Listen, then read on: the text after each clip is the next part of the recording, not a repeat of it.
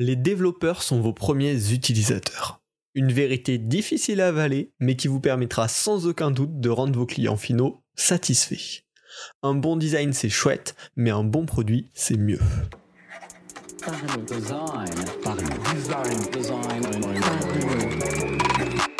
La saison 4 de Parlons de Design est sponsorisée par The Theory, le site des product designers.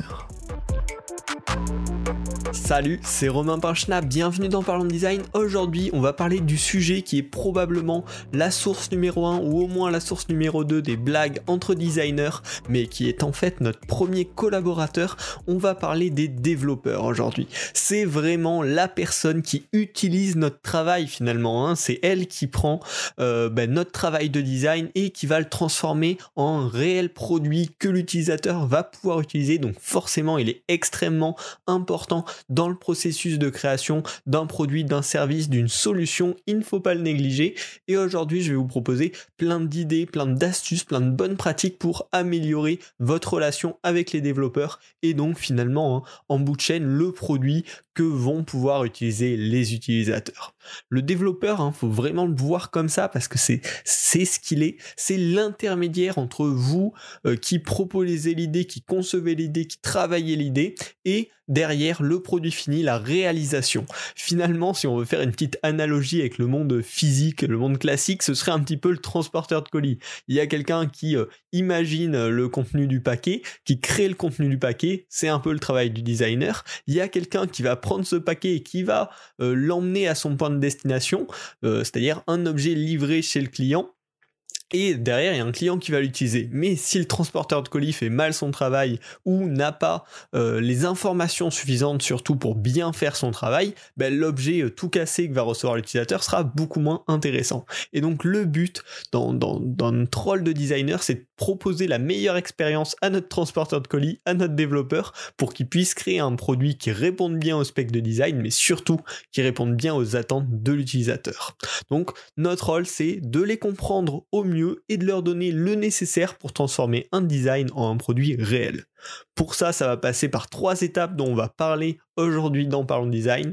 C'est déjà le mindset qui est extrêmement important, la collaboration et puis enfin une partie plus bonne pratique applicable directement. On garde ça pour la fin parce que finalement les bonnes pratiques du quotidien, si vous avez déjà le bon mindset et les bonnes habitudes de collaboration, ça viendra de manière assez naturelle. Donc, pour commencer à parler mindset, vraiment, il faut bien s'ancrer ça dans la tête. C'est compliqué, on a tous du mal, on a souvent euh, tendance à l'oublier, mais le développeur, c'est vraiment notre premier utilisateur, c'est notre premier collègue, notre premier collaborateur, le maillon entre nous et l'utilisateur. Donc, on ne peut pas le négliger, on ne peut pas penser que c'est toujours de sa faute. On a une part de responsabilité, on travaille avec lui, et sans lui, le produit n'arriverait jamais jusqu'à nos utilisateurs. Donc, ce qu'il faut essayer de faire au maximum, hein, vraiment dans son quotidien de collaboration, c'est comprendre sa valeur, comprendre son expérience, comprendre ce qu'il sait faire, ce qu'il aimerait apprendre à faire, euh, s'il a une expérience dans le design ou non, et valoriser cette expérience déjà à nos yeux pour comprendre vraiment ce qu'il la valeur qu'il apporte et ne pas hésiter à lui faire comprendre que on est un designer qui comprend euh, l'importance du développeur, qui comprend vraiment son travail et que oui, euh, des fois c'est pas facile d'implémenter certaines idées qu'on avait à la base en design. Et si on sait euh, travailler au quotidien cette compréhension de ce qu'il peut apporter de son expérience et qu'en plus on apprend à la mettre en valeur, ça pourra que améliorer euh, la collaboration, euh, l'esprit même entre le design et le développement en général. Donc il faut vraiment y penser à ça, comprendre, faire en fait comme on fait avec nos futurs utilisateurs, essayer de les comprendre pour répondre, pour proposer une réponse à leurs besoins. Il faut absolument faire pareil avec nos amis développeurs. Si un développeur nous dit que c'est impossible ce qu'on lui demande, faut essayer de pouvoir comprendre ça, euh, soit pour trouver une solution annexe, ou pour ne pas reproduire le même type d'erreur par la suite, euh, vraiment le considérer comme un collaborateur à part entière. Et puis, euh, une fois que vous aurez réussi à créer cette petite relation, faut apprendre de lui, ne pas hésiter. S'il peut vous enseigner des petites bases de développement, ce sera toujours utile. Comprendre les raisons quand il vous dit ah non, ça c'est trop compliqué, ça c'est la galère, pas juste s'en arrêter là, mais essayer de comprendre ça, d'avoir des explications un petit peu plus approfondies, se servir de son expérience pour comprendre, pour devenir aussi des meilleurs designers, hein. parce que mieux comprendre euh, finalement la tech qui va être utilisée derrière, bah, c'est aussi faire de meilleurs choix de design qui sont en général plus optimisés. Et puis pas hésiter à se partager des ressources, à se partager de la connaissance. Si vraiment on arrive à se mettre dans ce mindset où le développeur est de toute façon le maillon entre nous l'utilisateur et notre premier collaborateur, on va réussir à créer une ambiance plus saine, plus valorisante et qui emmènera très très probablement vers de meilleurs résultats. Là, il y a plein de petites solutions euh, accessibles, très simples à mettre en place hein, pour développer ça. Euh, ça peut être déjà d'avoir un petit peu des petits cafés, des petits meetings réguliers, peut-être tous les mois, enfin en fonction de votre organisation, euh, mais en tout cas de transmission de connaissances, que le développeur vous fasse découvrir une nouvelle techno qui peut permettre d'implémenter bah, de nouvelles types d'expériences, des petits workshops de découverte pour que vous puissiez mettre les mains dans le code et inversement pour lui transmettre quelles compétences de design, ça va forger un lien et ça va forger aussi une meilleure compréhension entre les deux parties. Donc ça, ça peut être une solution applicable très simple à mettre en place. Réserver une heure par mois pour un petit point de partage de connaissances ou de manière un peu plus basique, juste créer un channel Slack ou autre pour se partager des ressources, des idées, des projets qu'on a vus. Et peut-être qu'en discutant euh, du euh, nouveau site que vous avez trouvé chouette ou du nouveau branding de telle marque, vous allez pouvoir qu'il y a une possibilité qui vous semblait compliquée pour le développeur qui en fait est faisable ou qui fait même partie des envies, des choses qu'il a envie de découvrir. Donc voilà, créer ces petits liens, euh, créer ces points de transmission de connaissances, d'informations va permettre d'améliorer cette relation et créer ce mindset vraiment de collaborateur qui est extrêmement important pour euh, tout simplement la réussite des projets. Ça, c'était la partie mindset.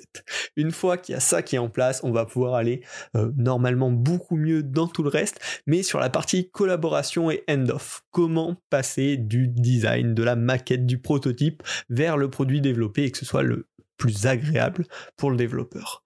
Euh, la première chose à faire, c'est de co-concevoir le processus de end-off avec les besoins des développeurs, à quoi ils sont habitués, de quelles informations ils ont besoin, euh, tel outil qu'ils utilisent, pour quelles raisons il est bien. Est-ce que vous, l'outil que vous voulez utiliser, bah, finalement, il fait la même chose et du coup, ça peut, euh, on peut faire le changement si bah, vous préférez utiliser cet outil qui apporte des avantages côté design, avoir cette discussion des bénéfices et des inconvénients de chaque côté faire comprendre à chacun bah, pourquoi ce serait mieux de tendre vers ça ou pas et pas juste imposer un outil comme ça.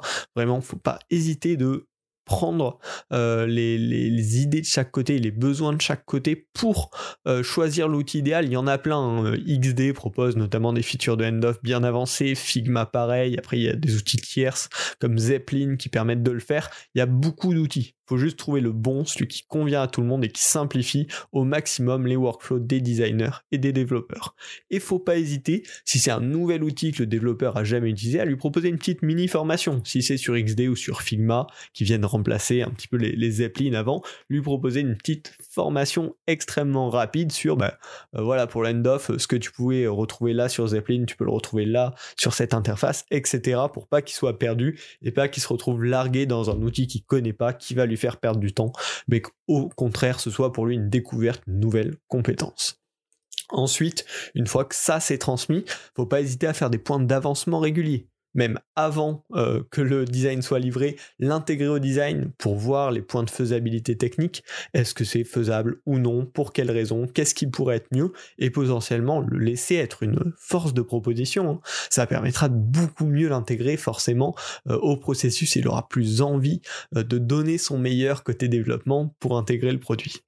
Et ensuite, bah, une fois que le end-off est fait, on va dire, ne pas hésiter à suivre l'avancée du développement de manière régulière pour pouvoir apporter des clarifications, répondre à ces demandes restantes, mais faut pas le faire bien sûr d'une manière stressante, hein. faut le faire d'une manière encore une fois collaborative. Le but c'est de l'aider à implémenter au mieux votre design et non pas de le réprimander euh, pour le moindre petit détail qui ne correspond pas au design. Et pour des points d'avancement qui créent des liens qui sont plus humains, je vais vous parler du partenaire de cet épisode, Around. Around est désormais mon outil de visio préféré. Il est conçu spécialement pour travailler en équipe et collaborer au mieux. Contrairement aux autres outils d'appel vidéo qui occupent tout l'écran, Around est léger et discret. Il s'efface pour n'afficher que l'essentiel afin de travailler dans un espace virtuel plus chaleureux et efficient à la fois.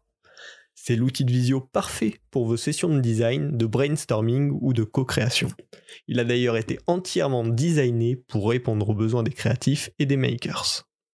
Vous aimez le design et l'équipe Around aussi. L'application est superbe, très jolie et surtout très pratique. Certains détails amusants et de nombreuses features bien pensées vous aideront à dynamiser vos meetings collaboratifs. Une feature qui change le quotidien sur Around Ces intégrations dans Google Calendar et dans Slack permettent de démarrer une réunion en quelques secondes sans prise de tête. Découvrez-en plus sur Around avec le lien en description, l'appli est totalement gratuite. J'ai été sincèrement conquis, c'est pour cette raison que je les ai contactés et je vous conseille vivement de tester cette superbe solution. around.co slash design, le lien est en description de cet épisode. On va ainsi pouvoir passer à la dernière partie, les bonnes pratiques pour, euh, en général, avec n'importe quel développeur, même un développeur que vous ne connaissez pas, une bonne phase de transition du design vers le développement. Le premier point extrêmement important, c'est l'organisation des fichiers de design. Il n'y a rien de plus incompréhensible pour un développeur qu'un fichier de design de personnes trop créatives où c'est le bazar, où il va du tout pouvoir accrocher euh, et, tout simplement comprendre les raisons, la logique derrière les choix d'espacement, d'organisation, de couleurs euh, de votre création. Donc, Première étape, le nettoyage de base. On vérifie la hiérarchie des éléments, on supprime les groupes euh, qui servent à rien parce qu'ils sont juste autour d'autres groupes inutiles, on les connaît, et tous les éléments inutiles qui sont laissés traîner là-dessus mais en opacité zéro, on nettoie tout ça ce sera beaucoup plus lisible pour le développeur. Pareil avec les espacements aléatoires. Ça, il faut faire extrêmement gaffe parce que c'est une grosse source de questionnement pour les développeurs. Quand une fois il y a un, espacement de 9 et puis un espacement de 10 et un espacement de 12, il va pas du tout réussir à trouver une conclusion logique de quel type d'espacement on utilise. Donc, il faut essayer au maximum d'avoir des fichiers clean en termes d'espacement pour que les développeurs puissent comprendre très facilement. Et enfin, le dernier point sur le nettoyage de base, les euh, box de texte, euh, les, containers de texte, faut faire extrêmement gaffe qu'ils soient corrects et logiques. On évite la boîte qui est euh, hyper grande alors qu'il y a un tout petit texte dedans et que si le texte était plus long, il ne devrait pas s'étendre. Il faut que les boîtes de texte soient cohérentes par rapport à l'espace qu'il doit utiliser et l'espace qu'il devrait utiliser si le texte était plus long. Donc, on se méfie à tout ça, on fait ce nettoyage de base. Ensuite, en termes de lisibilité, on fait attention au nommage des calques. On évite le rectangle 2061 qui est en fait le background de euh, je ne sais quel euh, élément de votre page. On essaye de bien nommer les calques, de bien nommer les groupes et d'avoir des groupes cohérents, élément par élément et qui, rien qu'au titre, on peut normalement à peu près les localiser sur l'écran. On fait gaffe à tout ça. Et en termes de lisibilité, un autre truc extrêmement important, c'est l'utilisation des styles de texte et des couleurs à 100%. Si euh, tous vos textes et toutes les couleurs que vous utilisez sont par rapport à des styles de texte et de couleurs, ce sera extrêmement plus simple pour les développeurs parce qu'ils pourront créer leurs variables euh, dès le début dans leur code et puis à chaque fois appliquer les bonnes, gérer responsive de manière bien bien plus efficace. Donc faut vraiment les utiliser, c'est un gain de temps pour vous quand vous aurez des petits changements à faire et pour les développeurs en termes d'intégration. Et ensuite, euh, pour pousser la chose un petit peu plus loin, faut essayer de rapprocher au maximum, on va dire, l'organisation de ces fichiers de design de la logique de développement. Utiliser les stacks ou les auto-layouts selon les logiciels, euh, notamment, c'est une bonne pratique parce que les développeurs ont souvent utilisé euh, ce type d'organisation finalement qui sont repartis avec un certain espacement, une certaine direction, que ce soit sur le web ou sur mobile. Donc si vous les utilisez à plein d'endroits, bah, ils pourront tout simplement dupliquer, on va dire, cette logique en termes de code de manière très simple et surtout extrêmement logique. Le passage se fera pas de manière un petit peu aléatoire, mais tout simplement il traduira, on va dire, euh, l'auto-layout ou la stack dans du code. Pareil, euh, le, système, on va dire, de développement, c'est euh, des boîtes qui s'imbriquent. Donc, faut bien penser à euh, ces calques, ces groupes, ces frames comme des boîtes qui s'imbriquent. un composant qui a plus trois morceaux à l'intérieur, ben, ça va être trois groupes à l'intérieur, etc. Avoir cette logique, tout simplement, pour que ben, le développeur puisse continuer finalement à réétablir cette logique en termes de développement. Et enfin, le dernier point qui peut énormément aider là-dessus, c'est l'utilisation de composants réutilisables avec plusieurs états bien transmis aux développeurs. Utiliser des composants, c'est bien, mais si on n'explique pas aux développeurs lesquels sont utilisés, quels sont leurs différents états, il va avoir un petit peu plus de mal euh, à prendre l'info tout simplement et à le traduire en code. Donc il faut savoir bien expliciter ça et avoir des composants logiques, pas des composants qui partent dans tous les sens, qui ont 15 000 usages ou avec des, grosses différences, mais avoir des composants euh, basiques, on va dire, avec plusieurs états et différents composants qui peuvent comme ça être bien gérés par les développeurs. Ça, c'est toute la partie organisation du fichier. Déjà, si vous faites tout ça, euh, ça va grandement simplifier le travail du développeur. Ensuite, l'étape suivante, c'est euh, la création d'un style guide propre et précis. Pas besoin forcément d'avoir un design system super complexe, mais rien qu'un bon style guide bien complet peut énormément aider les développeurs que ce soit déjà basiquement pour les couleurs, euh, les styles de police et les icônes. S'il trouve tout ça dans son document, ça va lui faire gagner énormément de temps. On parlait tout à l'heure des espacements, c'est le moment. Dans le style guide, précisez votre système d'espacement. Si vous utilisez que des multiples de 8, précisez-le et expliquez j'utilise à peu près 8 pixels pour tel type d'espacement, 16 pour tel type, 24 pour tel type, etc.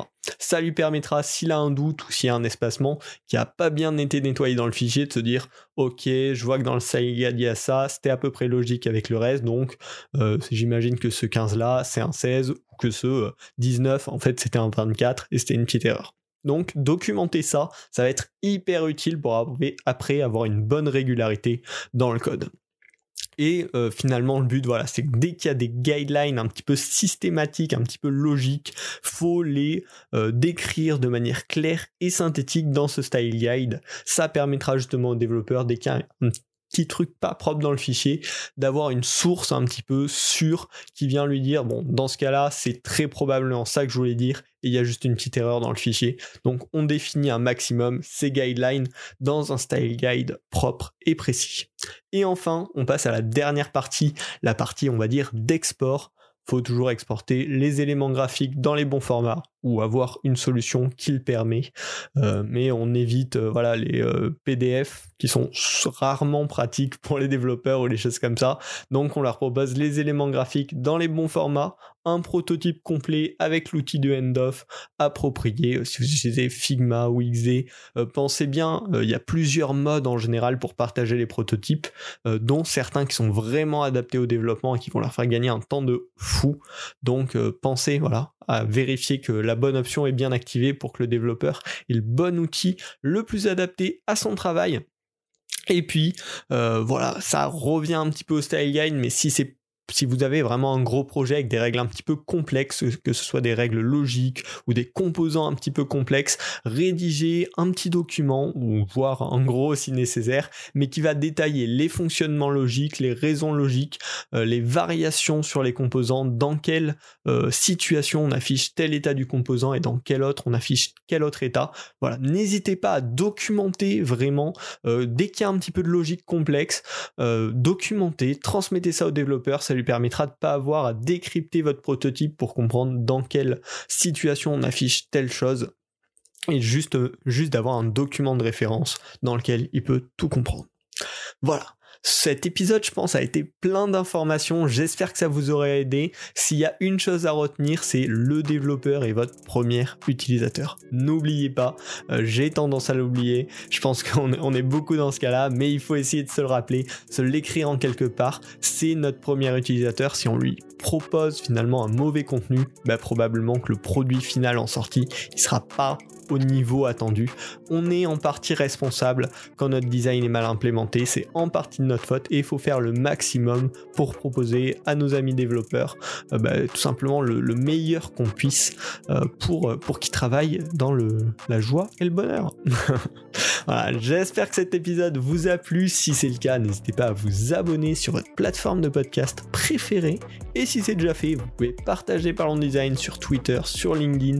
Ça me fait toujours plaisir de voir vos partages et ça permet à la communauté Parlons Design de s'agrandir.